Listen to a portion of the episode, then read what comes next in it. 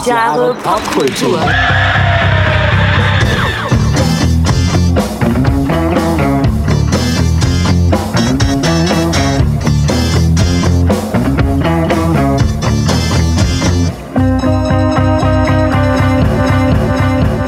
Herzlich willkommen zu Tausend Jahre.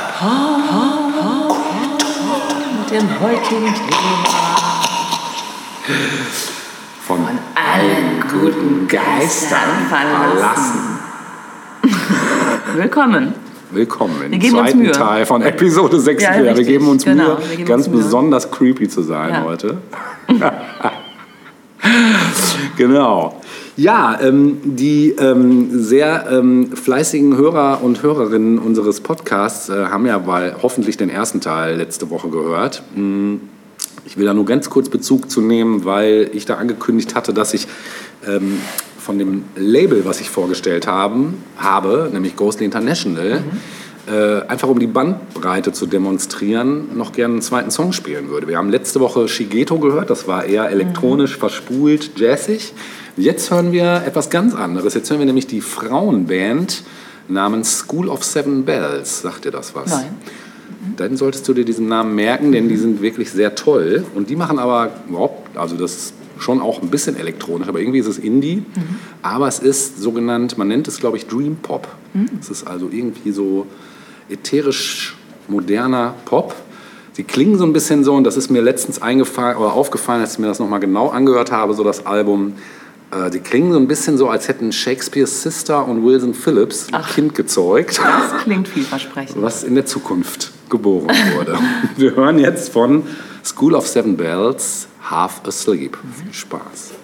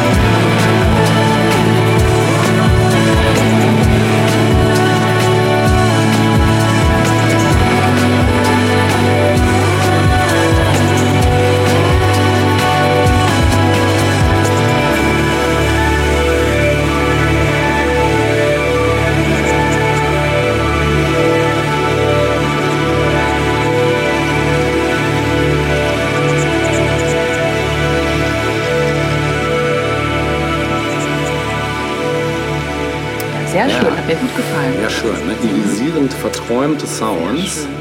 Sehr empfehlenswert. Vielen Dank für den Tipp. Sehr gern. Ja. Kommen wir nun zu einem Film, einem absoluten Klassiker. Mhm. Und ich habe so gedacht, wer damals eine Kinokarte für den Film gekauft hat, bekam richtig was geboten. Aber so richtig was. Zwar soll es um Beetlejuice gehen. Aha, geil. Ja, ich sag's Sehr nicht geil. dreimal, weil sonst taucht er vielleicht ja. gleich auf. Das könnte passieren. Beetlejuice, Tim Burton. Natürlich. Was gibt es Ja. mehr zu sagen? Wenn man Tim Burton hört, weiß man, Reicht schon als Beschreibung. reicht schon als Beschreibung. Ja, genau. Mhm. Wobei es sein erster großer Film war Den hätte eigentlich. man eigentlich auch fast jeden Film nehmen Eigentlich schon, genau. Ähm, aus dem Jahre 1988. Ähm, für das Drehbuch zuständig waren tatsächlich mehrere Leute. Darauf kommen wir später noch mal kurz zu sprechen. Aber es seien hier genannt Michael McDowell und Warren Scarron. Scarron. Der erste sagt mir was.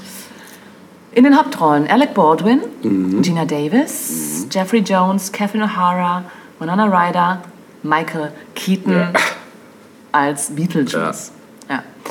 Ähm, ja, der Film beginnt und wir sehen das junge Ehepaar Barbara und Adam Maitland. Die haben nämlich ein Haus auf dem Land in Connecticut. Und alles ist prima, bis sie eines Tages mit dem Auto unterwegs sind. Und weil da irgendwie ein Hund auf der Straße ist und sie blöd äh, um diesen Hu- Hund herumfahren müssen an einer Brücke, äh, schaffen sie das nicht so ganz und stürzen in einen Fluss. Naja, gut. Als sie nach Hause kommen, Na ja, gut. fängt schon mal gut an, ne? nicht so rund gelaufen. Nicht so ganz, nee. Nein, als sie nach Hause kommen, bemerken sie, dass sie kein Spiegelbild mehr haben. Uh. Uh, erste Anzeichen, ja. Und im Haus liegt ein Buch mit dem Titel Handbuch für kürzlich Verstorbene. Handbook for the recently deceased. Ja. Und sie ahnen, dass sie den Unfall nicht überlebt haben. Hm. Gut, äh, ja, mehr als das, möchte man sagen. Ziemliches Pech. Ja, Adam verlässt dann auch kurz das Haus. Mhm, Aber auch das wird schwierig, denn er landet prompt in einer surrealen Wüstenlandschaft voller riesiger Sandwürmer. Und das ist schon der erste äh, visuelle Schocker, den man erlebt. Und man denkt sich, okay, okay, das ist jetzt kein normaler Film, der da auf uns zukommt. Ne? Also das ist schon krass irgendwie, also wie das dargestellt ist. Ja, er wird dann ganz schnell wieder ins Haus gezogen ähm, von Barbara. Und ähm, okay, da sind sie jetzt. Also die Realität ist also, die beiden haben diesen Crash nicht überlebt und das Haus steht leer und wird verkauft an Familie Dietz aus New York. Auch diese Familie ist ein bisschen exzentrisch, was heißt auch, denn die, ähm, die Maitlands sind eigentlich überhaupt nicht exzentrisch. Das ist quasi so das normalste Duo in diesem ganzen Film eigentlich. Die Geister sind die normalsten eigentlich, muss man sagen. Ähm, ja, die ähm, Dietz aus New York ähm, erwerben dieses Haus. Und Charles Dietz ist ähm, ein erfolgreicher Geschäftsmann, der sich auf das Landleben freut. Seine zweite Ehefrau Delia ist Künstlerin, stellt Skulpturen her und ähm, ist so eine richtige New Yorker High Society Kunstlady. Findet das Landleben erstmal total schrecklich.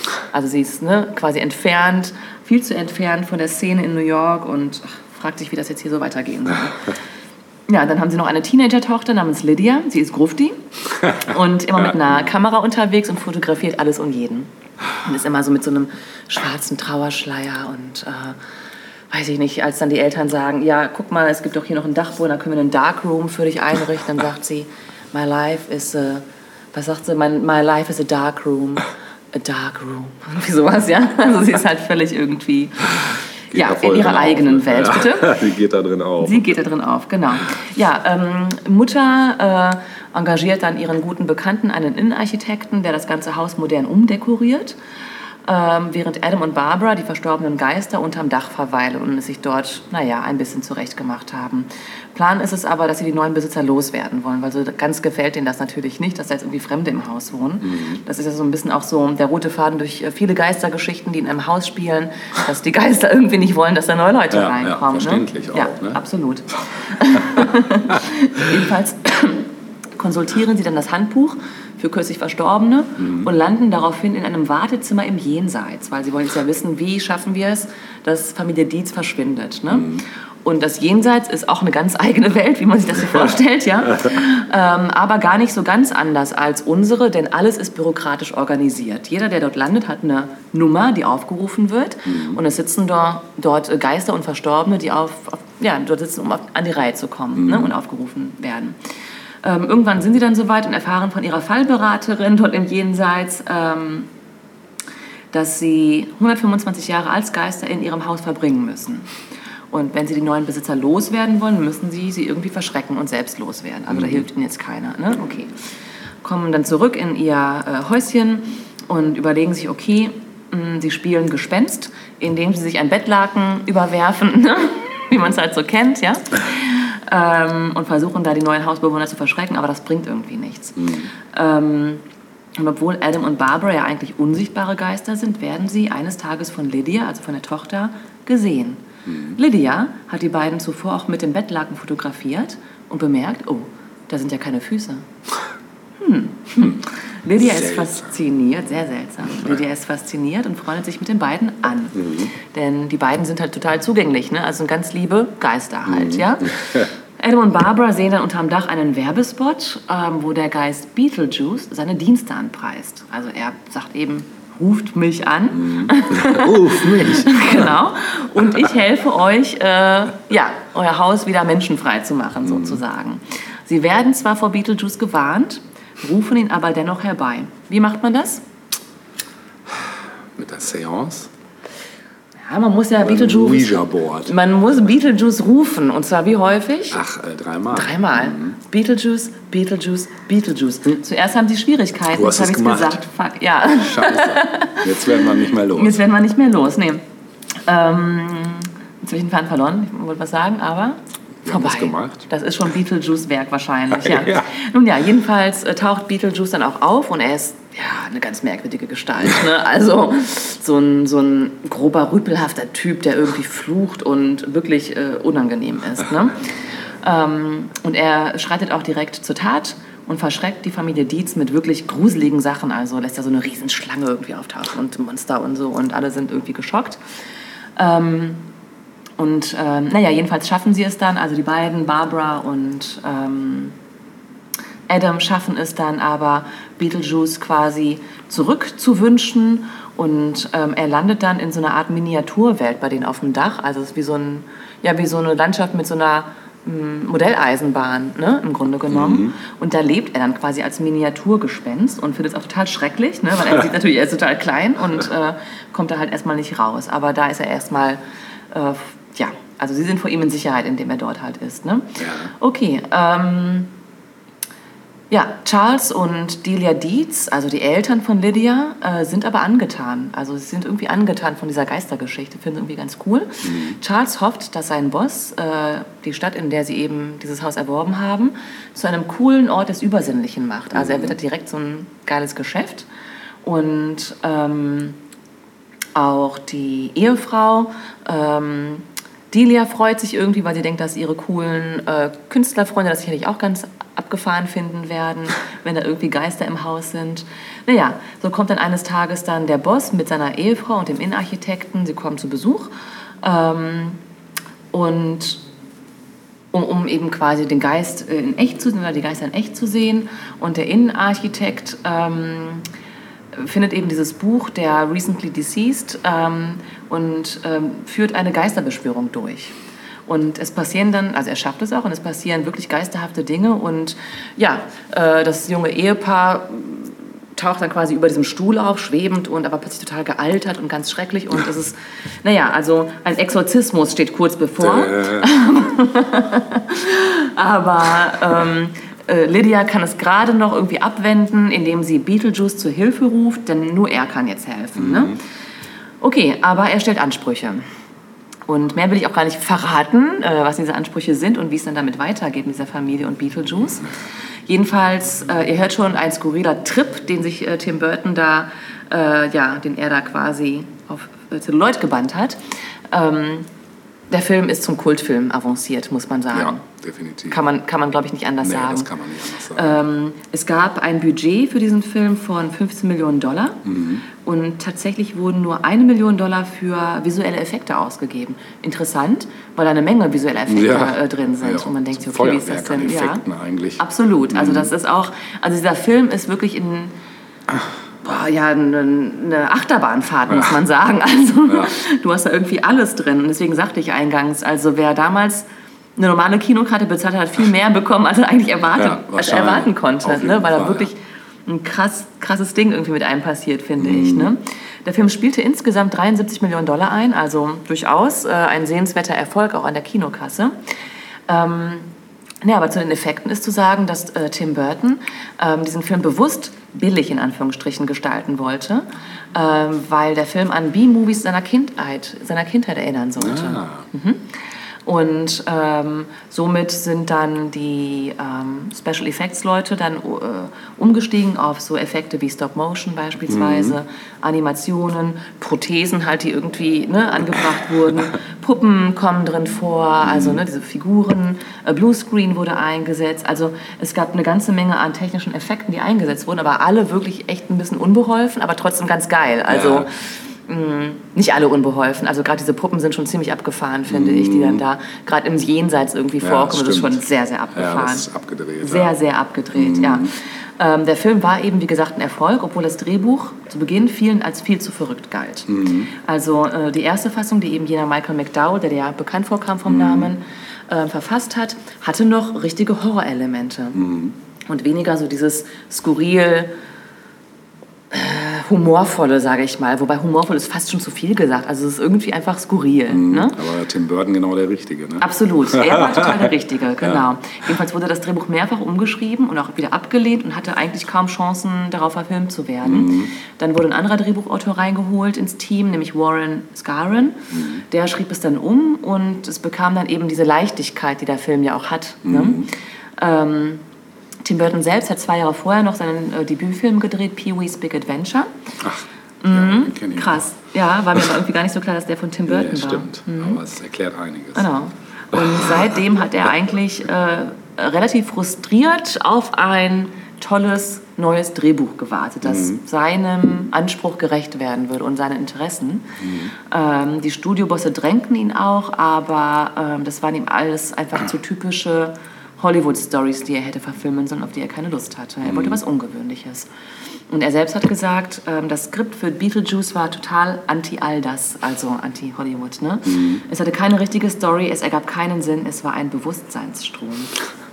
Und der Autor oder einer der Autoren McDowell sagte, das fertige Drehbuch war ein ultimatives Paradoxon, ein Wohlfühlfilm über den Tod. Ist so, ne? Geil, ja, ja. stimmt. Ja, lustig fand ich auch, dass für die Rolle des Beetlejuice im Vorfeld äh, Sammy Davis Jr. als Tim Burtons Wunschkandidat Das galt. ist ja auch geil. Wäre ganz geil geworden, Ja, oder? definitiv. Ja, mhm.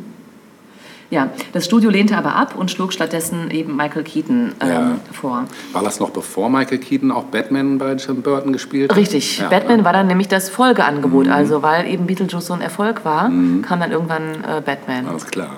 Genau. Ähm, Keaton war aber insofern auch ein Glücksgriff. Und die Frage, ob das Sammy Davis Jr. so auch hinbekommen hätte. Äh, Der hat nämlich viel improvisiert. Ah, okay. Und Tim Burton und er haben viele gemeinsame Abende dabei, damit verbracht, auch das Drehbuch nochmal so ein bisschen aufzupeppen durch Improvisationen, Ja, cool. Mhm. die sie sich gemeinsam überlegt haben. Ähm, lustig ist, dass obwohl der Film nach eben Beetlejuice, nach dieser Figur benannt ist, Ja. kommt Beetlejuice selbst als Figur nur 18 Minuten lang im Film vor. Ja, krass, stimmt. Mhm. Kurzen Auftritte. Genau, also er ist gar nicht von Beginn an dabei. Mhm. Irgendwann taucht er auf, dann verschwindet er in seiner komischen Miniaturwelt und ist dann zum Showdown sozusagen auch wieder Mhm. Stimmt. zurück. Ne? Ja, Larry Wilson, der eben auch am Drehbuch beteiligt gewesen ist, sagte, es wird so viel über eine Beetlejuice-Fortsetzung gesprochen. Also ne, natürlich ist das so, wenn äh. Kultfilme gedreht wurden, dass, man, dass viele auch eine Fortsetzung wollen. Erstaunlich, dass es noch keine gab. Ja, er sagt hier, ja, wir, wir sehen hier warum. Also es wird so viel über eine Beetlejuice- Beetlejuice-Fortsetzung gesprochen, aber ich habe immer befürchtet, dass es heißen wird, wir hatten nur 20 Minuten mit ihm, also mit Beetlejuice selbst, ne, im ersten Film. Lass uns dem Publikum eine ganze Stunde in der Fortsetzung geben. Ich denke, es würde die Geschichte killen. Es war lebhaft und außergewöhnlich. Es ist entscheidend, dass man ihn nicht zu lange auf dem Bildschirm hat. Finde ich einen interessanten Gedanken Hm, Stimmt, ja. dass äh, diese Figur, um die sich eigentlich vieles ja dreht, nicht ständig präsent ist. Ne?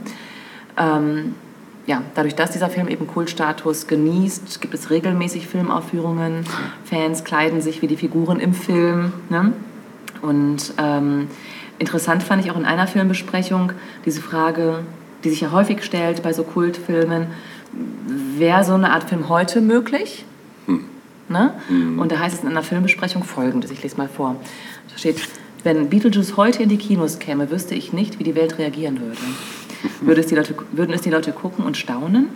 Oder wären sie wegen Beetlejuice beleidigendem Verhalten schockiert? Würde sie die Harry Belafonte, würden sie die Harry, Harry, Harry Belafonte Songs verwirren? Oder würden sie es genießen? Es ist unmöglich zu sagen. Und das ist der Grund, weshalb diese Art von Film heute nicht gedreht werden könnte. Er ist zu seltsam, zu riskant und sehr überdreht.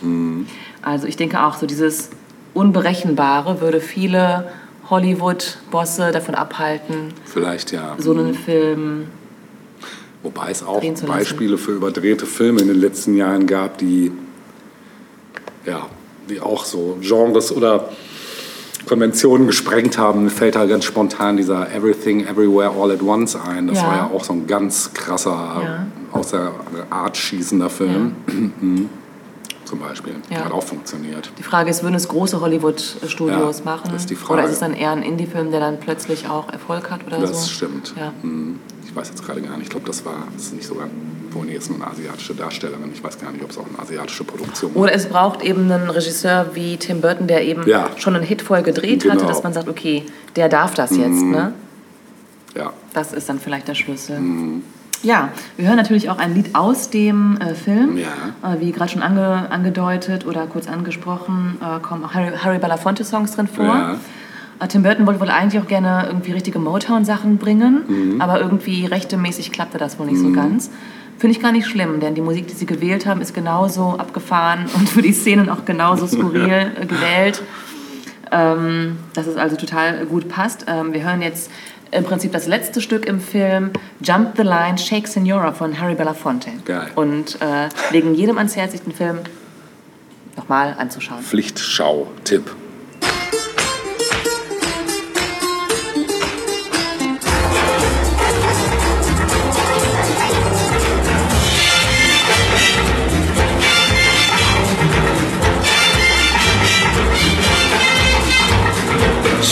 Shake, shake, Sinora, shake your body line.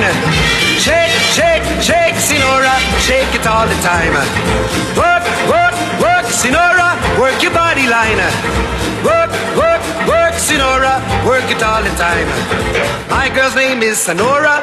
I tell you, friends, I adore her. And when she dances, oh brother, she's a hurricane in all kinds of weather. Jump in the line, rock your body on time. Okay, I believe you. Jump in the line, rock your body on time. Okay, I believe you. Jump in the line, rock your body on time. Okay, I believe you. Jump in the line, rock your body on time. Whoop. Shake, shake, shake, Sinora, shake your body line. Work, Shake, shake, shake, Sinora, shake it all the time. Work, work, work, Sinora, work your body line. Work, work, work, Sinora, work it all the time. You can talk about cha-cha, tango waltz or the rumba. Sinora's dance has no title. You jump in the saddle, hold on to the bridle. Jump in the line, rock your body on time. Okay, I believe you. Jump in the line, rock your body. Rock your body, child. Jump in the line, rock your body in time. Somebody help me. Jump in the line, rock your body in time. Whoop. Shake, shake, shake, Sinora, shake your body line.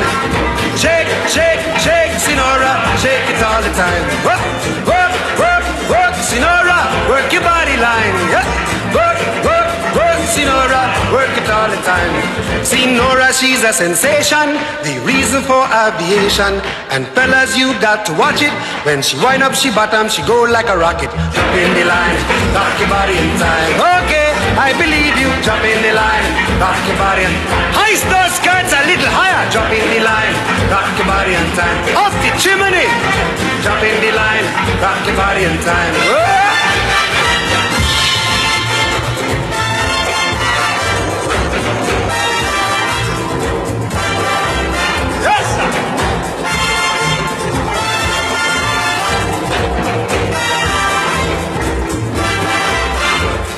Shake, shake, shake, Sinora. Shake your body line. Work, work, work, Sinora. Work it all the time. Dance, dance, dance, Sinora. Dance it all the time. Work, work, work, sexy Nora. Work it all the time. See Nora dances calypso. Left to right is the tempo. And when she gets the sensation, she go up in the air, come down in slow motion. Jump in the line, rock your body in time. Okay, I believe you. Jump in the line, rock your body in time. Somebody help me. Jump in the line, rock your body in time. Okay, I believe you. Jump in the line, rock your body in time. Oh. Shake, shake, shake, Sinora, shake your body line. Shake, shake, shake, Sinora, shake it all the time. Work, work, work, Sinora. Shake, shake, shake, shake Ja, your body. Sinora. Ja, nice, Ja. sehr schön. Dann bleiben wir aber beim Thema Film und wechseln den Kontinent. Und zwar verschlägt es uns ins ferne Asien zu A Chinese Ghost Story. Verführung aus dem Reich der Toten ist der deutsche Untertitel. Äh, Im Original übersetzt heißt der Film Der Geist eines hübschen Mädchens. Und das ist ein Film über eine Romanze zwischen einem Intellektuellen und dem Gespenst eines hübschen Mädchen- Mädchens aus dem Jahre 1987. Spielt in China, ist auch eine chinesische Produktion, spielt im alten China wohlgemerkt. Und die Story ist kurz äh, umrissen. Ähm, der kindlich naive Schuldeneintreiber Ling Choi-san gerät auf einer seiner Wanderungen in ein Unwetter, das sein Schuldbuch zerstört und steht somit vor den Trümmern seiner Existenz. Nun ist er mittellos geworden und sucht eine Unterkunft für die Nacht und wird auf den Orchideentempel im nahegelegenen Wald verwiesen. Dort trifft Ling auf den ehemaligen Marschall Ying Chek Xia, der sich in den Orchideentempel zurückgezogen hatte, um der Korruption und dem Hass der Menschen zu entfliehen. Doch auch hier findet er keine Ruhe, denn ein anderer Schwertkämpfer ist ihm auf den Fersen, um den Titel Bester Schwertkämpfer zu erreichen. Nach einem Duell trennen sich die beiden auf gutes Zureden von Ling Choi-san. Während sich Jin in den Tempel zurückzieht, um zu meditieren, begibt sich sein Kontrahent an den Fluss, um seine Wunden zu reinigen. Und dort wird dieser dann von der schönen Geisterfrau Nip Siu Sin verführt und anschließend ihrer Herrin, einem tausend Jahre alten Baumdämon mit enorm langer Zunge, zum Fraß vorgeworfen. Hin Tjek Xia kommt zu spät und findet nur noch den ausgetrockneten Leichnam, der plötzlich durch böse Energie wieder zum Leben erwacht und Jin attackiert. Dieser kann ihn jedoch dank seiner spirituellen Kräfte besiegen und endgültig töten. Währenddessen hat Ling Choi-san gegen den gut gemeinten Rat von Jin sein Nachtlager im Tempel eingerichtet und versucht, sein Schuldbuch wiederherzustellen. Als Ling die Klänge seiner, einer Laute vernimmt, verlässt er den Tempel und trifft am See in einer Pagode die hübsche Nipsiu Sin. Diese versucht auch Ling zu verführen, doch durch seine naive und auch etwas tollpatschige Art erkennt sie schnell, dass Ling nur gut, in Ling nur Gutes steckt und verschont ihn. Am folgenden Abend trifft er sich erneut mit Nipsiu Sin, die ihn bittet, sie zu vergessen. Ling Choi-san denkt jedoch nicht daran und folgt ihr zu ihrem Haus. Dort erzählt die Baumdämonin Siu Sin, dass sie sie dem dunklen Fürsten verkauft hat, der sie in zwei Tagen heiraten würde. Um gestärkt für den dunklen Fürsten zu sein, braucht die Baumdämonin jedoch noch weitere Menschenopfer und zählt dabei auf Siu Sin. Ling Choi-san bekommt von all dem nichts mit, da er sich in Siu Sins Wanne vor der guten Nase der Baumdämonin verstecken muss. Als ihm die Luft ausgeht und seine Tarnung aufzufliegen droht, taucht Siu Sin ins Wasser und küsst ihn. Nachdem die Baumdämonin verschwunden ist, beschwört sie Ling Choi-san, nie wiederzukommen. So viel erstmal zur Handlung. Geht natürlich noch weiter, aber auch hier ein absoluter Gucktipp. Ähm, allein schon von, ich weiß nicht, man kann es einfach nicht in Worte fassen, das Ganze ist bildtechnisch und auch, es ist halt asiatisch. Also mehr kann man dazu nicht sagen. Ne, Das hat so eine ganz eigene Ästhetik. Ähm, die Schauspieler sind super. Ne? Ähm, Das Lexikon des internationalen Films schreibt, rasant inszenierte Gespenstergeschichte mit einigen allzu deutlichen Effekten. Die Gesetze der Logik werden auf faszinierende Weise außer Kraft gesetzt, die Ereignisse geschickt in Bewegungen, Farben und Stimmungen aufgelöst. Und das beschreibt es auch super. Ja, der hat diverse Preise abgeräumt, ähm, zum Beispiel den Spezialpreis der Jury beim Festival International du Film Fantastique d'Avoriaz. Dann beste Regie beim Fanta Festival. Das hat nichts mit der Limo zu tun. Dann beim Fanta Sporto, den International Fantasy Film Award. Und beim Hong Kong Film Awards dann auch noch bestes Szenenbild, beste Musik und bester Song. Ja, mit den Fortsetzungen A Chinese Ghost Story, Ghost Story 2 und A Chinese Ghost Story 3 entstand in den Jahren 1990 und 91 eine Trilogie in Hongkong. Sie sind stark geprägt durch die Mischung von Stilelementen des Fantasy, buddhistischer bzw. taoistischer Traditionen, des Genres des Horrorfilms und auch Komödien. Also so für alle was dabei. Und wir hören jetzt natürlich die Titelmusik aus diesem Film, die besonders schön ist, gesungen von Leslie Chung. Hören wir das Theme aus A Chinese Ghost Story.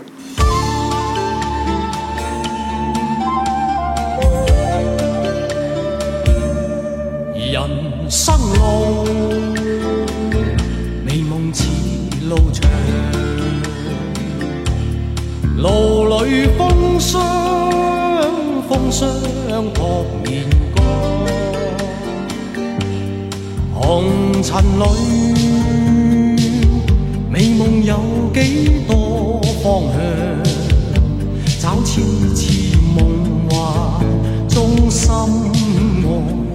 路随人茫茫，人生是美梦如热望，夢裏依稀何从何去？去觅我心中方向。风仿佛在梦中轻叹，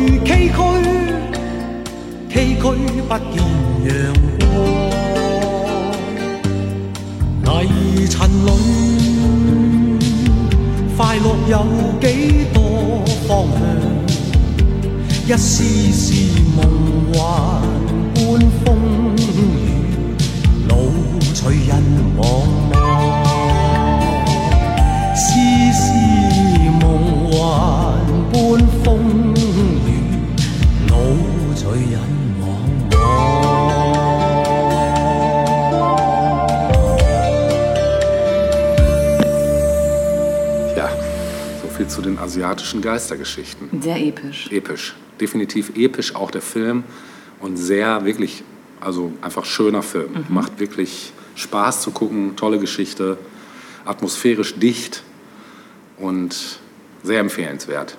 Prädikat von mir aus Wertvoll. wertvoll. Ja, das gleiche kann ich, äh, also zumindest das Prädikat, Prädikat wertvoll oder sehenswert, Ja. kann ich auch vergeben für den nächsten Tipp Ja. zum Thema Geister und Geisterhaftes. und zwar soll es um eine Serie gehen, ähm, die inzwischen auch in Deutschland zu sehen ist. Ja. Wo genau, weiß ich jetzt gar nicht. Es geht um eine BBC-Produktion namens Ghosts. Habe ich das gesehen? Da klingelt es gerade. Ja? Ja. Ich kann ja mal erzählen, worum es geht. Erzähl Und dann mal, kannst ja. du sagen, ja, habe ich gesehen oder Ja. nein, habe ich nicht gesehen. ja, nein, ja. Ja. Äh, die erste Staffel lief 2019. Ja. Insgesamt gibt es bisher vier Staffeln. Und es geht in dieser Serie um äh, Alison Cooper. Ja. Alison Cooper Alice erbt. Cooper. Stimmt. ja, Alison Cooper erbt überraschend das riesige, aber heruntergekommene Herrenhaus, Button House, von einer alten, entfernten Tante, die sie irgendwie gar nicht wirklich kennt, aber die hat es wohl gegeben und da die keine Nachfahren hatte, geht das Haus nun an Allison. Und Allison wird aber geraten, das Haus zu verkaufen, weil damit jetzt irgendwie nicht mehr groß was zu machen ist. Ne? Ähm, sie schaut sich aber an und findet es ganz toll und beschließt dann auch mit ihrem Ehemann Mike dort einzuziehen. Äh, mit der Idee, hast du es gesehen? Ah, du verarbeitest doch, ja, noch. muss noch weitersprechen. Ja. und ähm, mit der Idee, ähm, das Haus zu einem Hotel umzubauen. Ja. Äh, was sie aber zu dem Zeitpunkt noch nicht wissen, ist, dass das Haus von Geistern bewohnt wird, die sie nicht so toll finden, dass neue Bewohner kommen und das Haus zu einem Hotel machen wollen. So. Ähm, das Ganze ist im Übrigen eine Comedy, ja, also komödiantisch aufgezogen. Ja. So, ähm, und die Geister versuchen nun, Alison und Mike zu verschrecken. Und indem sie das versuchen, äh, fällt Alison aus dem Fenster, äh, schlägt sich irgendwie den Kopf auf, fällt in ein Koma und erwacht äh, dann irgendwann nach einigen Tagen und ähm, kann von da an plötzlich die Geister sehen und hören. ja. Sie erzählt dann auch Mike davon, der findet es irgendwie ein bisschen merkwürdig. Aber auch nur ein bisschen. Nur ein bisschen, genau. Ja, er ist einfach ein bisschen verwirrt so, ne? Und fragt immer, mit wem redest du? Äh, sind sie jetzt da? Dabei sind sie gar nicht im Raum. Oder er redet im Raum einfach vor sich hin, weil er glaubt, die Geister sind dort, aber sie sind gar nicht da und so, ne?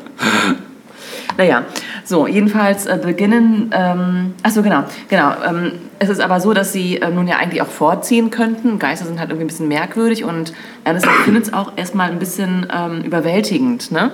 Äh, kann man sich auch vorstellen. Sie sind aber finanziell ans Haus gebunden, weil es eine hohe Hypothek gibt und können gar nicht ausziehen. Also sie müssen dort bleiben. Okay. Und sind also zwangsläufig, ähm, ja, im Prinzip dazu gezwungen, sich an diese neue Situation zu gewöhnen. Ähm, und das ist so die Ausgangssituation. Also die Serie dreht sich zum einen um die Coopers, also die Hausrenovierung und die verschiedenen Arten, mit diesem Haus irgendwie auch Geld zu verdienen. Also es kommt auch mal ein TV-Team ins Haus oder die ganzen Umbauarbeiten und so weiter. Naja, und dann gibt es ja eben diese Geister, die immer irgendwas im Schilde führen. Und ähm, im Verlauf der Serie erfahren wir dann eben auch von den Lebensgeschichten oder auch den Todesarten der Geister. Und die Geister sind vor allem auch das, was das Ganze so besonders macht. Also ähm, es ist eben eine englische Produktion, dementsprechend sind die Geister auch aus der englischen Geschichte so ein bisschen. Ah, ne? Also wir haben zum einen Kitty. Äh, Kitty ist eine junge, naive und sehr romantische, äh, ja eben junge Frau aus gehobenen Verhältnissen ähm, so grob aus dem 18. Jahrhundert. Und sie hängt extrem an Alison. Also sie findet alles romantisch und Alison ist ihre neue beste Freundin. Und Geil. Sehr das habe ich nicht gesehen. Ja. Mhm. Aber irgendwie kommt mir das trotzdem voll bekannt vor. Ich weiß gar nicht warum. Oder habe ich da mal irgendwas zu gelesen oder irgendwie einen Trailer oder so gesehen? ja, Irgendwie es hat auch noch mal eine amerikanische Variante gegeben. Ah, okay. Danach dann. Ja. Komme ich gleich noch mal drauf Okay. zu sprechen. Ähm, als anderen Geist oder als weiteren Geist hätten wir Thomas Thorne, auch super. Er ist ein dramatischer Dichter des frühen 19. Jahrhunderts, der in einem Duell ums Leben gekommen ist und verliebt sich unsterblich in Alison. Also da hat sie die zweite Zecke an der Backe sozusagen. Ne? Schreibt ihr unentwegt Liebesgeschichte, Liebesgedichte, die aber überhaupt nicht gut sind und so. Ne? Und sie muss sich ständig irgendwie wehren und sagt, ich bin aber verheiratet. Und ja, das macht nichts und so. Und er träumt weiter von ihr, ja. Dann haben wir Julian Fawcett. Julian Fawcett ist so derjenige, der zuletzt verstorben ist, nämlich 1993. Er war Minister im britischen Parlament und ähm, ja, sein Outfit, ähm, natürlich tragen sie entsprechend natürlich auch Kleidung ihres Jahrhunderts oder ihrer Ära. Ne? Und Julian Fawcett trägt keine Hose. Also er trägt ein weißes Hemd mit Krawatte und so äh, Strümpfe mit so, Stütz, mit so Haltern, weißt du? Äh, und Lackschuhe oder was, weil er während eines Sexskandals gestorben ist. Very British, oder? Das Ja. auch, ja. Ist auch Ja. vielleicht nicht unbedingt der schlechteste Tod. Ich Ja, weiß genau, nicht. genau. Er, er ist auch cool einfach so als Rolle.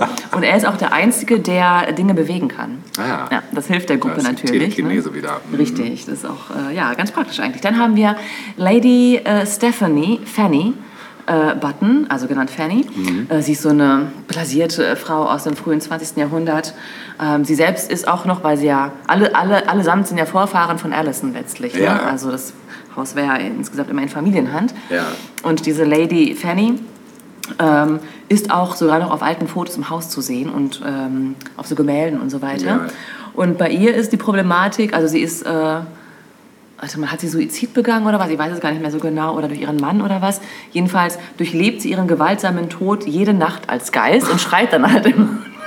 Irgendwann wird die Uhr umgestellt, damit sie halt nicht mehr mitten in der Nacht schreit und so, naja. Dann hätten wir Patrick But- Butcher, genannt Pat. Auch ein ganz süßer Charakter. Er war Anführer einer Art Pfadfindergruppe. Geil. Ja, und äh, läuft immer mit so einem äh, Pfeil, den er durch den Hals äh, geschossen bekommen hat, durch die Gegend. Also wir sehen schon, das ist sein, seine Todesart gewesen. Ähm, er selbst ist 1984 gestorben, also in der Ära stecken geblieben sozusagen. Er ist insgesamt ein ganz hilfsbereiter und lieber Typ. Ne? So. Dann hätten wir Robin, das ist der älteste Geist im Haus, ein Höhlenmensch. Und er spricht so ein bisschen grunzend, ja. Super geil. Da muss ich auf jeden Fall gucken. Auf jeden Fall. Und hat aber auch gute Ideen. Also er wirkt eben sehr dümmlich, aber ist eigentlich echt voll schlau. Ne? Hat das Rad erfunden und so. So ähnlich. Er bringt, er, er bringt nämlich, er kann das Licht im Haus zum, äh, zum Flackern bringen. Ja, genau. Also das ist so seine, seine, äh, sein Talent. Mad Skills. Genau, dann haben wir äh, den Captain. Der Captain war Armeeoffizier während des Zweiten Weltkriegs, heimlich homosexuell und besessen von seiner Zeit bei der Armee. Und ja, er glaubt auch irgendwie, dass er so der ähm, inoffizielle Leader der Geistergruppe ist. Also er plant alles und generalstabsmäßig und so weiter. Leader of the pack. Genau so. The Ghost Pack, genau. Ja. Und ähm, dann hätten wir noch schließlich Mary. Mary ist auch so eine arme Seele. Sie entstammt dem 17. Jahrhundert Geil. und ist so eine einfache Frau vom Land, die aber immer Rauch, also die wird immer von Rauch umgeben, wenn sie sich bewegt und man ahnt schon irgendwie. Ich bin in Flammen aufgegangen. Oder Ähm, Richtig, sie wurde nämlich als vermeintliche Hexe verbrannt. Und sie findet alles, also sobald irgendwas mit Gerichtsverhandlungen irgendwie zu tun hat, empfindet sie als, als extrem traumatisierend, ja? So, sie bricht halb zusammen, weil sie das natürlich nicht erträgt, so, ne? Ja, und dann hätten wir noch so als äh, unsichtbare Gruppe sozusagen, äh, eine Gruppe im Keller. Das sind Geister, die während der Pest gestorben sind und ständig im Keller sind und sich freuen, wenn da mal das Licht angeht und jemand reinkommt und so, sonst halt nichts passiert, ja. Das ist so, das ist die ganze Gang irgendwie. Geil. Also eine super Ausgangssituation Klingt eigentlich. total gut, ne? ja, auf Und die jeden Fall. Macher machen absolut das Beste draus. Ja. Ne? Ähm, zur Produktion kurz. Die Idee der Autorin war es, eine Serie für Erwachsene zu machen, die auch von älteren Kindern geguckt werden kann. Schöner Gedanke eigentlich. Mhm. Ja, ne? Und sie selbst sagen, dass sie ein wenig von Blackadder ähm, Ah, äh, beeinflusst klar. wurden, Ja, was geil. ja auch Kult ist, Ja, ne? zu voll. Recht. Genau. Äh, außerdem als Inspiration genannt war Beetlejuice Ja. Und die Rocky, Rocky Horror Show. Ach, krass. Ja, wobei ich die noch so ein bisschen suche. Also ich weiß nicht, wo sie die da untergebracht haben.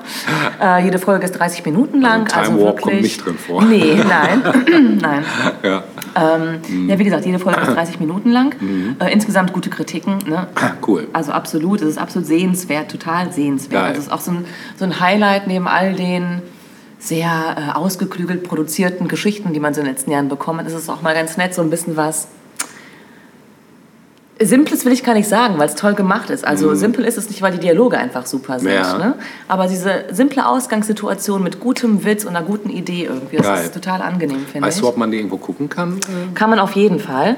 Ähm, weiß ich nicht, können wir mal verlinken, Ja. einen deutschen Trailer oder so dazu. Ne? Ja. Wie gesagt, es hat dann auch ein amerikanisch, ich glaube im letzten Jahr wurden ja, amerikanische Studios darauf aufmerksam und das Ganze ist nach Amerika geholt worden als Setting. Hab mal reingeschaut. Hm, Im Grunde genommen ist es wie so oft eigentlich nur übertragen in ein amerikanisches Setting. Ah, ja. Genau, die Geister haben halt äh, amerikanische oder US-amerikanische Historie Mhm. hinter sich. Hm, ja, weil ich würde das Original mir angucken, wenn man es denn kann. Und finde ich auf jeden Fall irgendwie sympathischer, muss ich sagen. Ja, The Guardian hat geschrieben, wie wir über das Übernatürliche lachen, ist sehr britisch. Also äh, in Bezug auf diese Serie.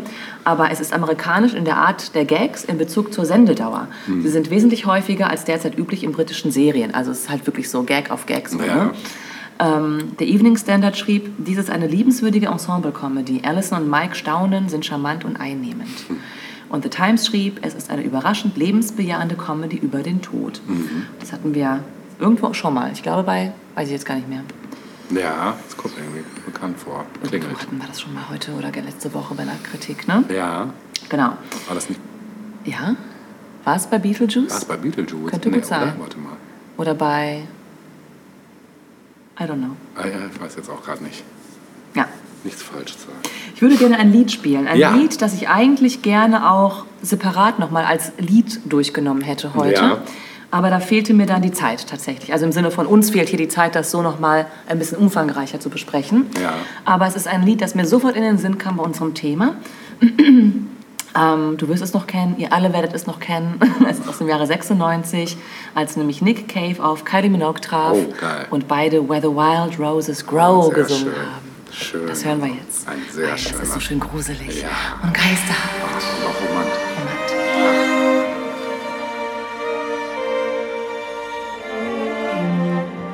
They call me the wild rose, my name was Eliza Day. Why they call me if I do not know? For my name was Eliza Day. On the first day I saw her, I knew she was the one. She stared in my eyes and smiled. For her lips were the color of the roses that grew down the river, all bloody and wild. When he knocked on my door and entered the room, my trembling subsided in his sure embrace. He would be my first man, and with a careful hand, he wiped out the tears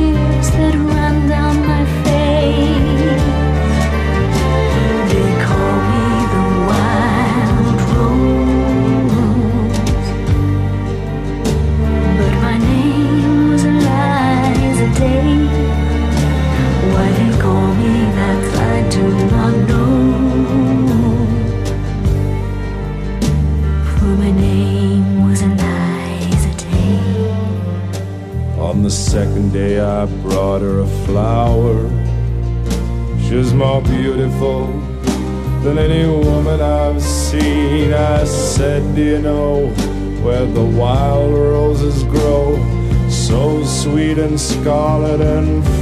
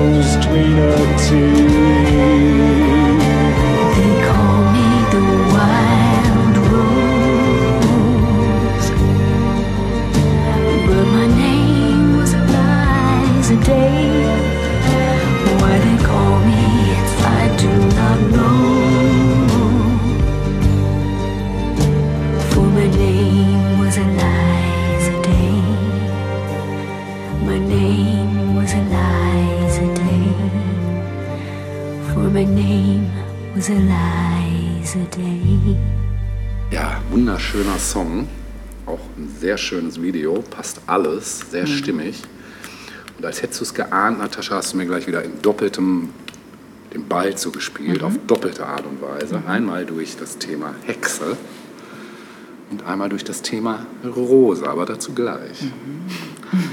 Wir kommen nämlich jetzt zu einem, wir kommen zu einem Musikgenre. Ein Mikrogenre, was im Zeitalter des Internets entstanden ist und was den Begriff der Hexe im Genrenamen trägt. Witch Pop. Witch House. Witch House. Witch House heißt das Genre. Schon mal gehört? Nein. ist ein dunkles, okkultistisch geprägtes elektronisches Musikgenre, Mikrogenre, Musik-Mikrogenre und eine visuelle Ästhetik, die in den späten 2000er und frühen 2010er Jahren entstanden ist. Die Musik st- ist stark von zerhackten und verschraubten Hip-Hop-Klängen, Industrial- und Noise-Experimenten beeinflusst und zeichnet sich durch den Einsatz von Synthesizern, Drumcomputern, obskuren Samples, dröhnenden Wiederholungen und stark veränderten ätherischen, nicht wahrnehmbaren Gesang aus. Die visuelle Ästhetik des Witch House umfasst okkulte von Hexerei, Schamanismus, Terror und Schrecken inspirierte Kunstwerke, Collagen und Fotografien sowie die signifikante Verwendung versteckter Botschaften und typografischer Elemente wie Unicode-Symbole. Was sind Unicode-Symbole? Sonderzeichen.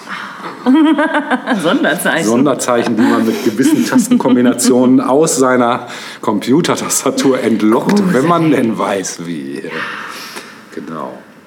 Viele Werke von visuellen Witch House Künstlern enthalten Themen aus Horrorfilmen, wie zum Beispiel The Blair Witch Project, der Fernsehserie Twin Peaks, Dark Web Videos und Berühmtheiten der Mainstream-Popkultur. Häufige typografische Elemente in Künstler- und Titelnamen sind Dreiecke, Kreuze und sonstige Unicode-Symbole, Unicode-Symbole, die von einigen als eine Methode angesehen werden, die Szene im Untergrund zu halten und im Internet schwerer zu finden, sowie Verweise auf die Fernsehserien Twin Peaks und Charmed. Witch House wendet Techniken an, wie zum Beispiel drastisch verlangsamte Tempi mit überspringenden, gestoppten Beats von Künstlern wie zum Beispiel DJ Screw, den hatten wir schon mal, gepaart mit Elementen aus anderen Genres wie Ethereal Wave, Noise, Drone und Shoegaze. Hm, Shoegaze. Witch House ist auch von Post-Punk inspirierten Bands Jetzt wird's äh, aber bodenständig. 80er, der 80er Jahre beeinflusst, darunter die Cocteau Twins, The Cure, Christian Death, Dead Can Dance und so weiter, sowie stark beeinflusst von industriellen und experimentellen, experimentellen Bands wie Psychic TV und Coil. Ja, der Einsatz von Hip-Hop-Drum-Machines und Noise-Atmosphäre, gruseligen Samples, dunklen Synth-Pop beeinflussten Liedmelodien sowie starkem Echo- und Hall-Effekten äh, stark veränderter, verzerrter und heruntergepitchter Gesang sind die wichtigsten Attribute, die den Sound des Genres charakterisieren. Ja, das Gen- Genre stieg Anfang der 2010er Jahre in den Vordergrund, als das Interesse an individuell produzierter elektronischer Musik und Internet-Subkulturen wieder zunahm. Und zwar mit dem zunehmenden Flut von Genres wie zum Beispiel Sea-Punk und Vaporwave. Vaporwave hatten wir schon mal, genau. Genau, ja, Witch House Musik wurde als provokativ und transgressiv zitiert, wie Popmusik aus, die aus Castle Dracula weht. Ja, das Gen- Genre wird als schleimig, dunkel und transgressiv und das, was die Grenze zwischen abrasiv und harmonisch vermischt charakterisiert. Wie der Künstler Nogu Jones feststellt, Zitat, der einfachste Weg, den ich finden kann, um Witch House zu beschreiben, stammt aus dieser Szene, die zu Beginn des Films Blade stattfindet. Sie wissen schon, das mit den Vampiren, wo es in einem Club unter Menschen einen Haufen Vampire gibt. Und plötzlich mitten im Tanz verlangsamt sich der Film und Blut spritzt von der Decke. Sehr zur Freude der Vampire und zum Entsetzen der Menschen. Wie ein schwer pulsierender Blutschlag. Ja, der Begriff Witch House wurde lustigerweise 2009 von Travis Egidi geprägt, der unter dem Namen Picture Plane auftritt. Und der Name war ursprünglich an seinen Witz gedacht, wie Egidi erklärt. Äh, auch Zitat, ich selbst und mein Freund Shams machten Witze über die Art von Hausmusik, die wir machen. Äh, Witch House, weil es eine Art okkult basierte Hausmusik ist. Ich habe diese Beste des Jahres Sache mit Pitchfork, also beste Band des Jahres oder beste Sach äh, Musik des Jahres äh, mit Pitchfork über Witch House gemacht, also das Magazin Pitchfork.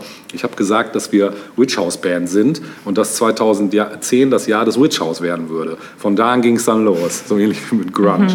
Aber zu der Zeit, als ich Witch House sagte, existierte es noch nicht mal wirklich. Kurz nach der Erwähnung bei Pitchfork begannen dann Blogs und andere Mainstream-Musikzeitschriften den Begriff zu verwenden. ja, ähm, er hat dann noch gesagt, dass das Genre trotz Egedis Beharrlichkeit jetzt existiert, in guten wie in schlechten Zeiten. Genau, jetzt müssen wir natürlich ein Klangbeispiel hören. Ja. Und jetzt kommen wir zurück zur Rose. Wir hören nämlich jetzt von Silver Strain, hören wir A Blue Rose. Das Ganze ist gleichzeitig zur Musik auch noch eine Hommage an Twin Peaks. Wenn ihr euch das Video anguckt, es gibt, glaube ich, keine geilere Video-Hommage an Twin Peaks als dieses Video. Ähm, aber haltet euch fest, es ist auch gruselig. Sowohl das Video als auch die Musik. Viel Spaß damit.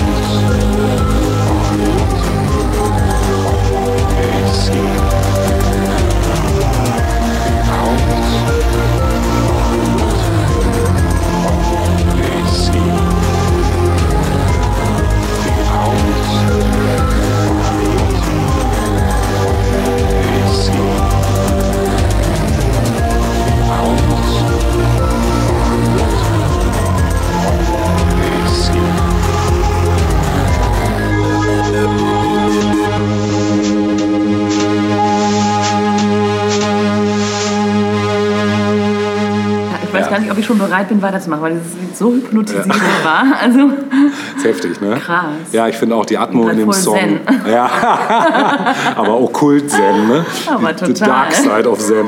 Ja, ihr müsst ich euch. schwebe gerade unter der Decke.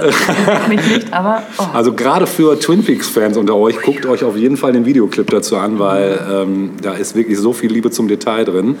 Ähm, es wird auch nur indirekt gespoilt, also falls ihr es noch nicht gesehen habt, die Serie und äh, Nee, nee, nee, kann man sich locker angucken, den Clip. Ja. Ne? Auch wenn es, wie gesagt, kurzes, einen kleinen Mini-Spoiler gibt aber den nimmt man, glaube ich, so nicht wahr, wenn man nicht weiß, worum es geht. Es macht, glaube ich, eher Lust auf die Serie, ja, wenn man das, sie noch nicht kennt. das denke ich auch. Definitiv. Definitiv. Mission accomplished, würde ich sagen. Ja. Ja. und du hast es gerade auch schon gesagt, ähm, es ist ähm, diese, die, diese Ästhetik der Mucke mit den Bildern, also es könnte auch locker Filmmusik, Total. Dafür ja, sein. ja, ja, ja. Oder auch für jeden anderen guten ja. Creepy Ghost-Movie-Thing. Auch äh, gerade Witch House, das Genre, also wenn euch der Sound gefallen hat, da gibt es eine Menge gutes Zeug zu entdecken. Mhm. Also es ist schon, vieles ist wirklich sehr düster, aber es ist irgendwie so ein bisschen, habe ich mal mit meinem Bruder drüber gefachsimpelt, so ein bisschen so, als würde Gothic und Wave ins nächste Jahrtausend gehoben worden sein. Ah, durch diese Vergleich, modernere Ästhetik halt. Ne? Guter Vergleich. Mhm. Ja, wir gehen aber mal kurz in die Vergangenheit. Ja. Und zwar dachte ich, darf ein Film nicht fehlen, weil er exemplarisch steht für die Verfilmung eines literarischen Stoffes, Mhm. der zigmal verfilmt wurde, auf die Bühne gebracht wurde, als Stück, als Ballett, als Oper, Als als, Ballett? etc. Alles. Der ist so oft verwurst, verwurst, wie sagt man? Verwurstet? Verwurstel, verwurstet, Verwurscht, verwurstelt. wie man in Bayern sagen. ja, wie man die Bade sorge. Äh, und zwar die Geister, die ich rief. Ja, da kommt er ja endlich. Da ist er. Ja, ich wusste, dass der kommt. Der, die Geister, die ich rief, mu musste Geil, kommen, ja. Mhm. genau, also im Original Scrooged. Und der Originaltitel gibt schon einen Hinweis, ähm, was die lose literarische Vorlage ist, nämlich Dickens Weihnachtsgeschichte. Ah, krass. Ne? Genau, Mhm. also zigtausendmal irgendwie verwandelt worden in irgendeinem Genre. Mhm. Ähm, warum? Weil es irgendwie auch universell ist. Mhm. Weil es so eine, ja, hätte fast schon in der Bibel vorkommen können als Geschichte, finde ich, oder? Stimmt, ja. Ja, aber diese Version ist aus dem Jahre 88 und sicherlich eine der bekanntesten, muss man sagen. Ne? Bill Murray? Mit Bill Murray Ja, unter genau. anderem. Großartig, genau, ja. richtig, genau. Äh, Regie führte Richard Donner. Donner. Richtig. Ja, in den Hauptrollen, wie du schon gesagt hast, Bill Murray, Karen Allen, Arfrey Woodard und David Johansen. Bill Murray spielt Francis Cross. Francis Cross ist Produzent eines Fernsehsenders und reich, rich. Rich. Zudem kalt und zynisch. Das kann er Wie sich das gehört, für einen reichen Menschen. Das muss ja immer zusammengehören. Ja, äh, er, wir haben kurz vor Weihnachten und seine geplante Weihnachtssendung, ähm, eine Aufführung von Dickens Weihnachtsgeschichte, ähm, gestaltet er laut und mit vielen unpassenden Effekten. Ja? Und ähm, es soll ein Trailer entwickelt werden für diese Weihnachtssendung. Und äh, da gibt es zuerst irgendwie einen Vorschlag, aber der ist sehr heimelig und weihnachtlich und das gefällt ihm überhaupt nicht. Und er hat im Hintergrund einen anderen Trailer entwickelt mit Knarren und, und weiß ich was. Ne? Und so, sie müssen diesen Film gucken. Ja, ähm, schon da lernen wir eben jenen Francis kennen als irgendwie einen etwas ja, merkwürdigen Typen irgendwie. Zudem quält er sein Team. Also ist total kalt, kalt und, und, und unangenehm als Chef, hat auch privat keine Freunde und wichtig in seinem Leben ist wirklich nur eine hohe Einschaltquote. Das ist das, wofür er lebt und wofür er atmet. Und ähm, ein Angestellter, der ihn wagt zu kritisieren, nur so leicht zu kritisieren, dem kündigt er auch direkt. In der Folge, das zieht sich so ein bisschen durch diesen Film, man sieht diesen Angestellten immer mal wieder, äh, verliert der Angestellte seine Familie, greift zur Flasche, wird obdachlos und so weiter. Es ist natürlich eine Komödie, ne? das heißt, das Ganze ist jetzt irgendwie nicht, also es ist jetzt kein Sozialdrama oder so, wo Ja. wir diesen Angestellten begleiten oder so. Auch das ist ein bisschen amüsant dargestellt. Amüsant, amüsant, wie die 80er Jahre amüsant definiert haben. Das muss man immer dazu sagen. ne? Das ist auch so ein bisschen was. Ja, das- Aber da kommen wir jetzt später nochmal äh, zu, ähm, wie Ja, da kann ich heute auch noch was zu sagen. Ja. ja, vielleicht gesehen wird. Genau. Nun ja, ähm, jedenfalls erscheint ihm dann eines Tages in seinem Büro sein verstorbener Boss. Auch ganz gruselig gemacht, also wirklich gruselig, finde ich, für, mein, für meine zarte Seele jedenfalls. Und ähm, der warnt ihn eindringlich vor seiner Art, ne? Ja. wie er so mit seinen Leuten umgeht, mit seinen Mitmenschen. Und lässt ihn dann zum Schluss an quasi, er, er greift ihn mit seiner knöchernen Hand am Hals und lässt ihn aus dem, aus seinen, aus dem Wolkenkratzer baumeln. Gruselig und erschreckend, ja. Und er prophezeit, dass bald drei Weihnachtsgeister erscheinen werden und so die Arbeit fortführen werden. Okay. Francis ist ne, nachvollziehbarerweise sehr verstört und Schockiert, könnte man auch schockiert, sagen. Genau, und ruft in Panik seine frühere Freundin Claire an. Spricht ihr aber auf den Anrufbeantworter, weil sie halt nicht da ist und nicht abnimmt. Okay, wenige, später, wenige Tage später ähm, erscheint ihm dann der erste Weihnachtsgeist, wie vorhergesagt. Und zwar ist das der Geist der vergangenen Weihnacht. Hier wird er als Geist der Vergangenheit dargestellt oder bezeichnet. Und zwar in Form eines schmuddeligen Taxifahrers. ne? Du erinnerst dich vielleicht. Ja, auf jeden Fall. Ähm, dieser Taxifahrer fährt Francis durch seine eigene Vergangenheit und das Taxameter zeigt dann entsprechend die Jahreszeiten an statt des Preises. Ne? Ja. Wir landen also zuerst in der Kindheit von Francis und diese Kindheit, man sieht halt Francis vor dem Fernseher sitzen an, am Weihnachtsabend und die Mutter hockt auf dem Sofa, ist irgendwie da, aber irgendwie auch nicht da. Also, weiß ich nicht, liest irgendeiner Zeitschrift, ki- raucht eine Kippe irgendwie. Ähm, kippt eine Rauche, ne? Und dann kommt Vater nach Hause, der ist irgendwie Metzger und als Geschenk, eigentlich hat sich natürlich Francis was ganz anderes gewünscht, irgendwie so eine Modelleisenbahn. Ja, so ähnlich, glaube ich, ein Steak knallt er ihm vor die Füße, weil das ist ja jetzt total teuer und das muss jetzt reichen. Ja. Okay, äh, das heißt, wir sehen alles ein bisschen lieblos. Äh, dann äh, spulen wir weiter vor im, in seinem Leben. Wir fahren weiter im, mit dem Taxi und äh, beobachten dann, wie er seine Ex-Freundin Claire kennenlernt als junger Mann. Und alles ist prima. Und dann irgendwann im Verlauf der weiteren Vergangenheitstour sehen wir eben auch, wie die beiden sich getrennt haben. Und der Grund für die Trennung war im Grunde genommen seine Ruhmsucht, also seine Karriere. Ne? Passt.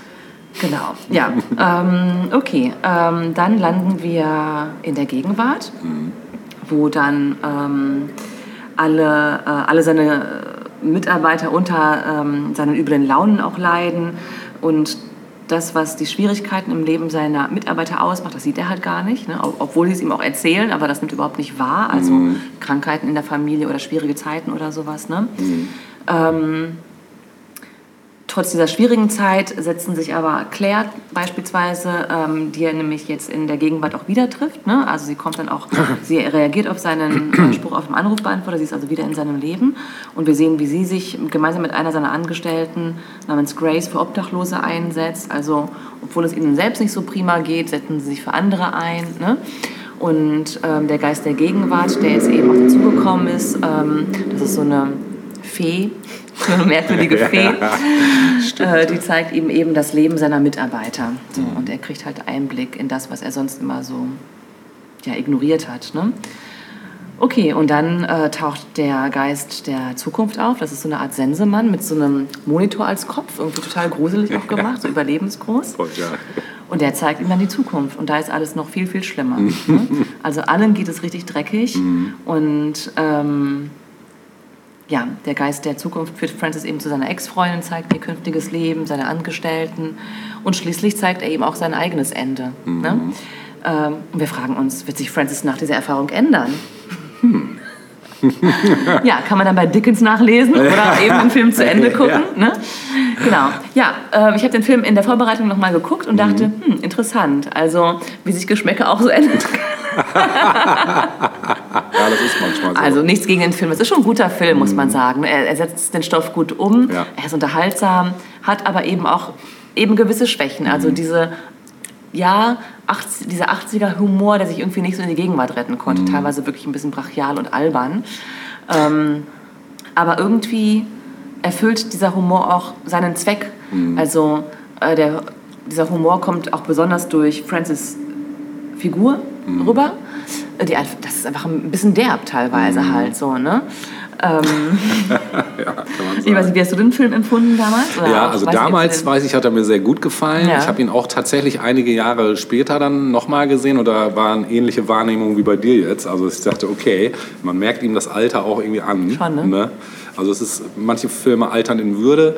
Weiß nicht, der ist so, ich sag mal, wenn man ein Fan damals war, dann findet man ihn auch nach wie vor Aber er ist ein bisschen gut. stecken geblieben in der Ja, Zeit ja, auch, voll, ne? voll. Ja, genau. so ein Dokument, Aber so ein Zeitdokument. Schon, schon, genau, genau. Ja. Äh, Und das finde ich ist vielleicht auch dann doch der Reiz. Also wenn man den Film sieht, dann sieht man auch sofort, warum der Film vielen gefallen hat. Mhm. Ne? Also insgesamt hat der Film ähm, weit über ähm, oder, oder weltweit und auch weit über 100 Millionen Dollar eingespielt. Also war ein richtiger Erfolg und Ja. vermutlich auch, würde ich jetzt mal so sagen, was ich jetzt so geguckt habe, ähm, die wahrscheinlich erfolgreichste Verfilmung des originalen Stoffs letztlich auch. Ne? Ich habe eine Zeit lang Beetlejuice und den Film immer durcheinander gebracht. Ich dachte immer, dass Bill Murray auch bei Beetlejuice mitgespielt hat. Gleiches to- Jahr, ne? Ja, ja, 88. genau. Das total, hat mich irgendwie verwirrt, weiß ich noch. Ja. Ähm, ähm, ja, es gibt eine Version des Stoffs aus dem Jahre 51, 1951, Ja. namens Scrooge, also nicht Scrooged, sondern Scrooge, eine britische Produktion und die ist tatsächlich am besten bewertet. Also die hält sich sehr nah am Original, äh, spielt auch ähm, tatsächlich, glaube ich, zur Zeit, als das... Ähm, als, als ähm, der Stoff von Dickens geschrieben wurde. Ne? Ähm, ja, ist aber vielleicht nicht so unterhaltsam natürlich ne? für ähm, Möglich, ja. aktuellere Sehgewohnheiten. Ne? Ähm, Bill Murray mochte den Film tatsächlich aber nicht so gerne. Ach, guck mal. Das, Also- hätte ich jetzt noch, äh, das hätte mich jetzt noch interessiert. Ja, es lag aber daran, dass er und der Regisseur Donner ähm, zum einen unterschiedliche Visionen für den Film hatten. Welche genau habe ich jetzt nicht weiter nachgelesen, aber da waren sie offensichtlich auf ja, unterschiedlichen Pla. Planeten. Ja. Und äh, da kam es dann äh, zu Konflikten und äh, insgesamt die Dreharbeiten, also Bill Murray sagt, dass er oft alleine war. Also es gab immer mal wieder Szenen mit anderen, natürlich, klar, ähm, hat er Interaktion mit anderen Leuten im Film, aber das wechselte halt ständig. Also nie waren Figuren ständig präsent und er musste sich immer wieder auf neue Filmpartner einlassen, sozusagen. Ich weiß nicht, vielleicht hat er das auch krasser gesehen, weil eben weil er eben in den Film geraten ist, der ihm dann letztlich nicht so inhaltlich so gut gefallen hat und dann findet man ja auch vieles andere einfach doof. Das war nach Ghostbusters, ne? Ja. Ghostbusters. Ja, das war ja eine seiner Paraderollen. Ja, genau. genau. Also ja, kann man sich angucken. ne? Ich dachte, ich hole den Film mal raus. Cool. Mhm. Ähm, einfach um nochmal zu zeigen, wie dieser Stoff, der nun wirklich, ähm, klar, und, und natürlich, die Ge- Geister generell, ne? Geister, klar, auch in, wenn wir auch an Ghost letzte Woche denken, ähm, Geister haben ja oft eine Funktion in einem Film. Ne? Uns ist ja allen klar, okay, das ist jetzt ein Fantasy-Film und sie erfüllen eben eine gewisse Funktion. Hier ist es eben ja in gewisser Weise das Gewissen, so ein bisschen, auch das dich leitet durch deine Taten ein, Ja, ein wenig. ja. Ne? Das Karma. Ist das so? Keine Ahnung. ja. Klingt gut, ne? Sagt man. Sagt man. Heißt es, ja. Heißt, So steht es seltsam, aber so steht es geschrieben. Genau, genau. Es gibt äh, einen Song, der auch auf dem Soundtrack äh, vorkommt. Ja. Mm, Und ich habe, es ist eine Coverversion, die auch durchaus gut ist, aber mir dann auch ein bisschen zu 80s äh, letztlich war. Ja. Und ich habe mich jetzt für das Original entschieden. Das bedeutet, dass wir diese äh, ähm, Sängerin jetzt zum zweiten Mal hören. Also die Coverversion war von Annie Lennox und Al Green, nämlich Ja. Put a Little Love in Your Heart. Aha. War mir ein bisschen zu aufgeblasen. Ja. Zu 80s aufgeblasen. Bisschen, Ja. bisschen too much. Okay. Und da hat Jackie DeShannon, die auch What the World Needs Now, Ah. die wir auch schon mal gespielt Ja. haben, die hat in ihrem Original das Ganze ein bisschen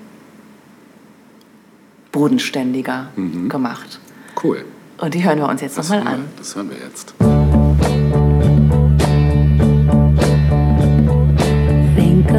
Fellow man, lend him a helping hand,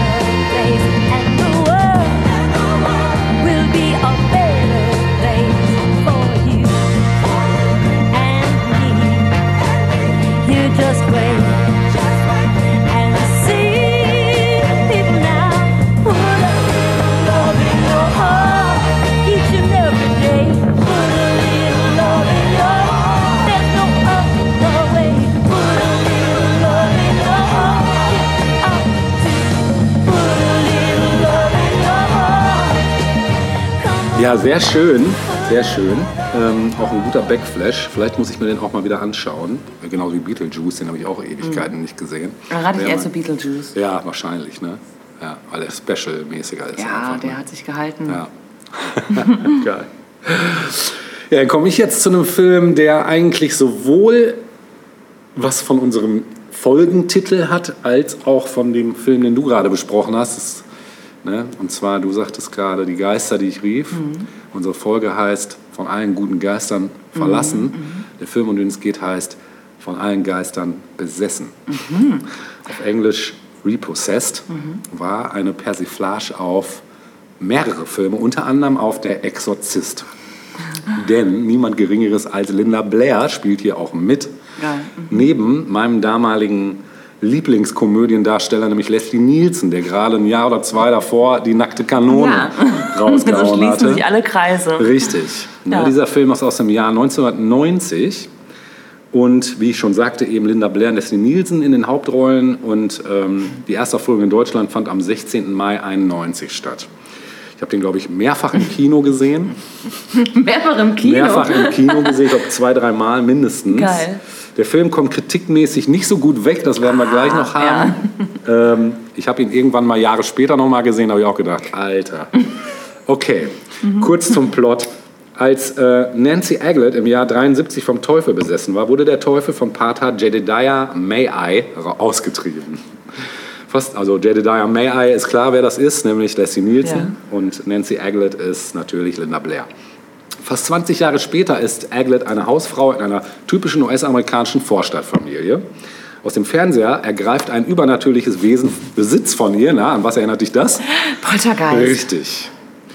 Äh, Sie verhält sich wieder merkwürdig. Ihr Gesicht ist grün gefärbt. Sie gibt obszöne Wahrheiten von sich und kotzt auch gern mal im Strahl das ganze Zimmer voll.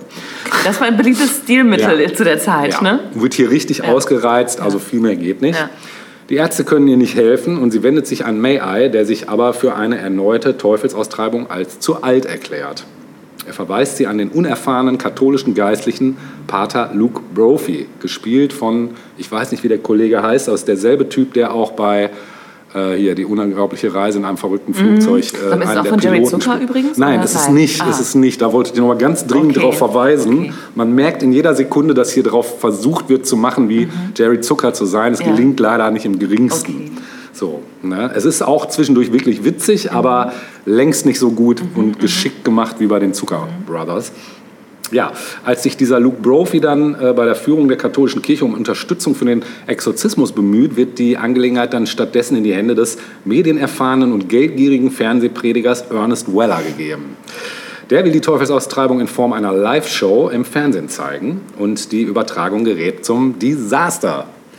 Linda Blair spielte in ja, dem der Handlung zugrunde liegenden Horrorfilm Der Exorzist Regan McNeil, ein junges Mädchen, das von Dämon besessen ist. Und zur Vermeidung rechtlicher Schwierigkeiten änderte man den Namen von Blairs Charakter in Von allen Geistern besessen, jedoch von Regan zu Nancy. Hiermit wollte man zugleich auf Nancy Reagan hinweisen, die zum Zeitpunkt der Dreharbeiten die Ehefrau des amtierenden US-amerikanischen Präsidenten war. Ja, Linda Blair äußerte gegenüber der Presse, dass sie mit diesem Film ihre Rolle als besessenes Mädchen ablegen wollte. Sie beschwerte sich jedoch im Nachhinein darüber, dass die Werbekampagne des Films letztlich auf sie zugeschnitten wurde, anstatt den eigentlichen Star des Films, Leslie Nielsen, hervorzuheben. Dies habe zum Misserfolg des Films beigetragen. Das habe ich damals gar nicht so mitgekriegt, aber muss wohl so gewesen sein. Ja, das Lexikon des internationalen wie Films. merkwürdig, man, man will die Rolle abschütteln und äh, und wird drauf festgenagelt. Ne? Genau. Ja, freiwillig. Ja, genau. Wobei festgenagelt auch in dem Zusammenhang. Ja, okay. Das Lexikon des internationalen Films steht dem Film lediglich einen geringen Unterhaltungswert zu, der auch noch von der Synchronisation unterminiert würde. Das ist tatsächlich wahr. Also die deutsche Synchro ist so scheiße. Also wirklich, äh, wirklich kaum noch zu toppen. Und das war auch das erste Mal, dass man gemerkt hat, okay, deutsch synchronisierte Filme sind nicht wirklich gut. Oft. Es gibt Ja. seltene Ausnahmen, aber in diesem Fall in Englisch gucken tausendmal besser. Ne?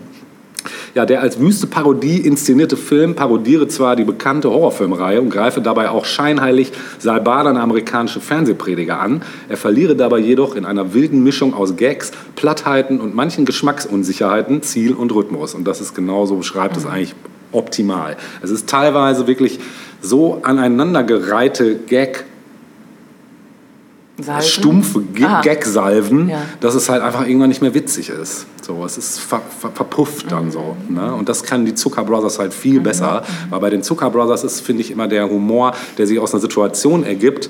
Und wenn du den Film dann zwei, drei Mal guckst und du merkst im Hintergrund, was da noch alles passiert, Ja. was du beim ersten Mal Das gar nicht gesehen hast, ne? ja, das ist einfach so geil. Und das schaffen die hier leider gar nicht. Ich weiß nicht mal, wer das Ding gemacht hat. Ähm, ja, der Hauptdarstellerin des Films bescheinigt die Zeitschrift Cinema in ihrer Selbstparodie ganz tief gesunken zu sein. Und die Seite kino.de sieht in dem mit abstrusen Späßen und gnadenlosem Humor daherkommenden Film einen nicht immer treffsicheren, dafür umso ausgelasseren Klamauk und bescheinigt dem stets hinreißenden Leslie Nielsen, das stimmt tatsächlich, der rettet den Film wirklich, im Alleingang für den Erfolg der Komödie sorgen zu können. Das ist wirklich so. Also wenn Leslie Nielsen da nicht mitspielen würde, wäre es dann wäre es wirklich komplett zu vernachlässigen. Ja, also Leslie Nielsen hat ja leider nach der nackten Kanone einige Filme noch gedreht, die ja nur so mäßig erfolgreich waren, ähm, was aber nicht an Leslie Nielsen liegt. Ne, so der spielt sich jedes Mal um Lebt Kopf und? Kragen. Nee, der ist tot. Der ist tot. Mhm, Vor einigen Jahren Er ist gestorben. jetzt ein Geist. er ist jetzt von allen guten Geistern Ja. Besessen. Besessen. Ja, ich möchte noch ein Musikstück spielen, natürlich. Ähm, diesmal habe ich den Titel äh, des Films versucht aufzugreifen. ist kein Stück aus dem Soundtrack. Wir hören ein Stück, was weniger bekannt ist, von der australischen Super-Pop-Group Crowded House. hören wir I Feel Possessed. Viel Spaß da.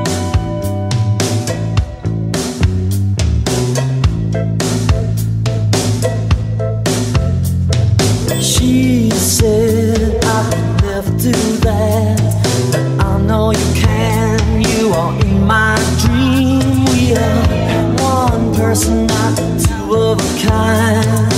What was mine is now in your possession. I could feel you underneath my skin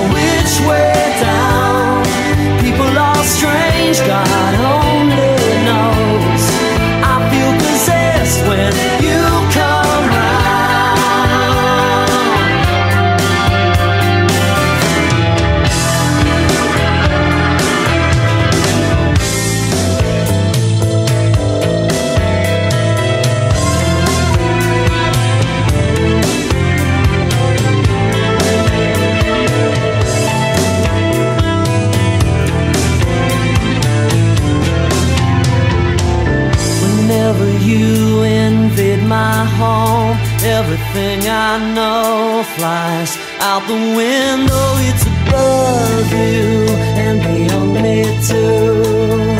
I don't want an explanation, but I believe it. When you bring the house down, I hardly know which way is up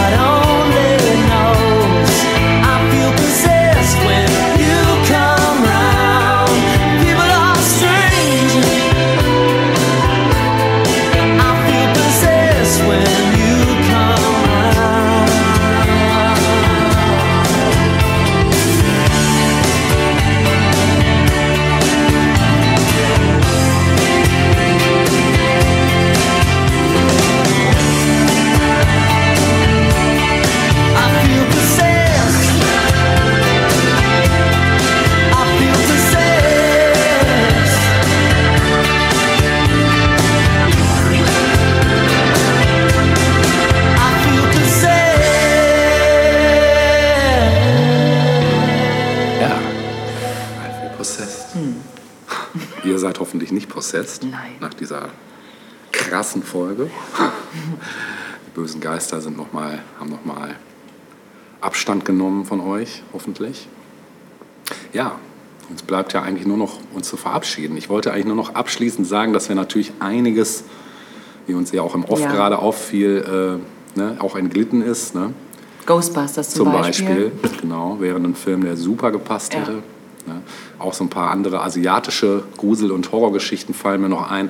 Dann habe ich eine Sache jetzt auch nicht drin gehabt, damit wollte ich eigentlich nochmal auf die Gespenstergeschichten, auf die Comics zurückkommen, nämlich auf den Ableger John Sinclair.